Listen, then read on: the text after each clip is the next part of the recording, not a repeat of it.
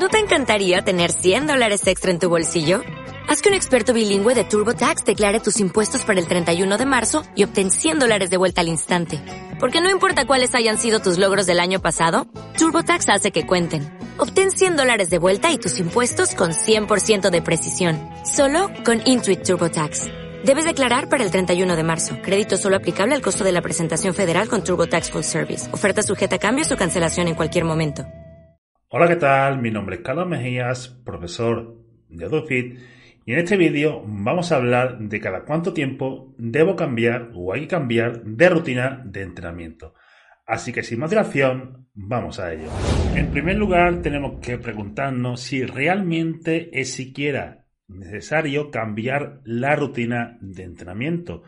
Y en caso de que sea necesario, ¿qué criterios tenemos que seguir para realizar estos cambios, ya sea en ejercicios, repeticiones o un cambio total en la estructuración de la propia rutina de entrenamiento. Así que, en primer lugar, hay que tener en cuenta una cosa, y es que cuando introducimos un nuevo tipo de ejercicio, es decir, por ejemplo, cambiamos de sentadilla trasera con barra a una sentadilla hack, pues cuando se introduce este nuevo ejercicio, se mejora rápidamente ante las primeras exposiciones de dicho ejercicio.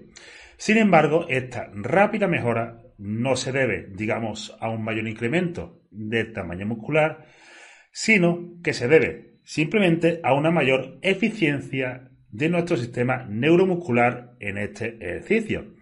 Y hasta que no se ha adaptado bien nuestro sistema neuromuscular en este ejercicio, el estímulo que obtendremos del mismo no será lo óptimo. Aquí tenemos un ejemplo gráfico. Imaginemos que introducimos un nuevo ejercicio.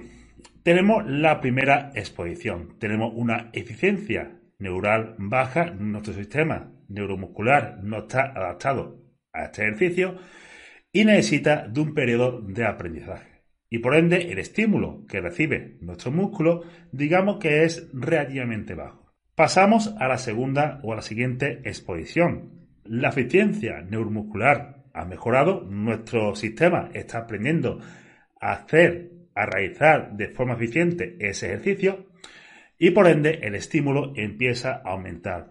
Y esto va incrementando con el paso de las exposiciones hasta que se consigue la máxima eficiencia neural en ese ejercicio y por ende el estímulo es lo óptimo. Generalmente esto tarda entre 2, 3, 4 semanas en función de la frecuencia de entrenamiento. A mayor sea la frecuencia de entrenamiento para ese ejercicio, mayor será el incremento o más rápidamente se dará este incremento en la eficiencia neural, ya que el número de exposiciones se dará más rápidamente y por lo tanto el estímulo máximo se logrará de forma más rápida.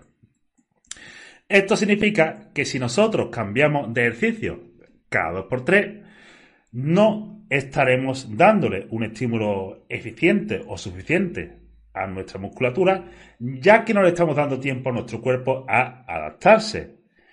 Y por ende, estaremos perdiendo mucho tiempo, estaremos perdiendo mucho estímulo, porque cada vez que nuestro cuerpo está a punto de adaptarse, ¡pum!, nosotros lo cambiamos todo. Entonces, realmente eh, cambiar mucho de rutina, cambiar mucho de ejercicio es algo tan negativo como no cambiar nunca de ejercicio o no cambiar nunca de rutina. Son polos completamente opuestos. Y como siempre, la virtud está en el punto medio. Por ende, realmente nos interesa cambiar de ejercicio o de rutina únicamente cuando se produce un estancamiento real. Y este estancamiento real es cuando con el paso del tiempo y de forma continuada somos incapaces de mejorar nuestro rendimiento o incluso este empeora. Aunque antes hay que revisar una serie de posibles factores desencadenantes que son altos niveles de estrés, déficit calórico, falta de sueño, tiempo insuficiente de recuperación entre sesiones y estímulo insuficiente. Estos factores son factores que pueden desencadenar un estancamiento tanto a nivel de ganancia de fuerza como a nivel de ganancia de masa muscular y no tienen nada que ver con el cambio de rutina o con el cambio de ejercicio propiamente dicho. Entonces, ante la pregunta de si debo cambiar de rutina, en primer lugar debemos ver si estamos en un entorno poco propicio para el progreso. Si así y podemos darle solución, pues entonces deberíamos volver a progresar.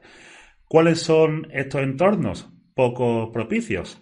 Pues serían un entorno de alto nivel de estrés, déficit calórico y o falta de sueño o descanso suficiente. En segundo lugar, comprobar si nuestro tiempo de recuperación ha aumentado, es decir, si necesitamos más tiempo para recuperarnos del entrenamiento o si nuestra recuperación ha empeorado.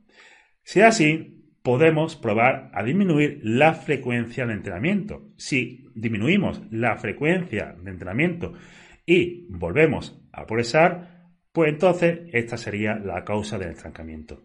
Y por último, si nada de esto funciona, pues entonces debemos asumir que nuestro entrenamiento actual no está funcionando para producir un crecimiento muscular por lo que o podemos cambiar el ejercicio ya que éste puede no estar produciendo un estímulo correcto, o podemos aumentar el volumen de entrenamiento, o podemos reestructurar de nuevo toda la rutina de entrenamiento. Ya depende del tipo de estancamiento, dónde se da, el nivel de la persona, etc. Así que bueno chicos, eso es todo por el vídeo de hoy. Espero que os sea de utilidad. Cualquier duda, la ponéis en los comentarios. Si os gusta, dale a like. Y recordad que en la descripción de este vídeo tenéis los enlaces a las promociones de AdoFit que os ayudarán a ser entrenadores o dietistas legalmente. Así que muchas gracias a todos por escucharme y nos vemos de cara a próximos vídeos.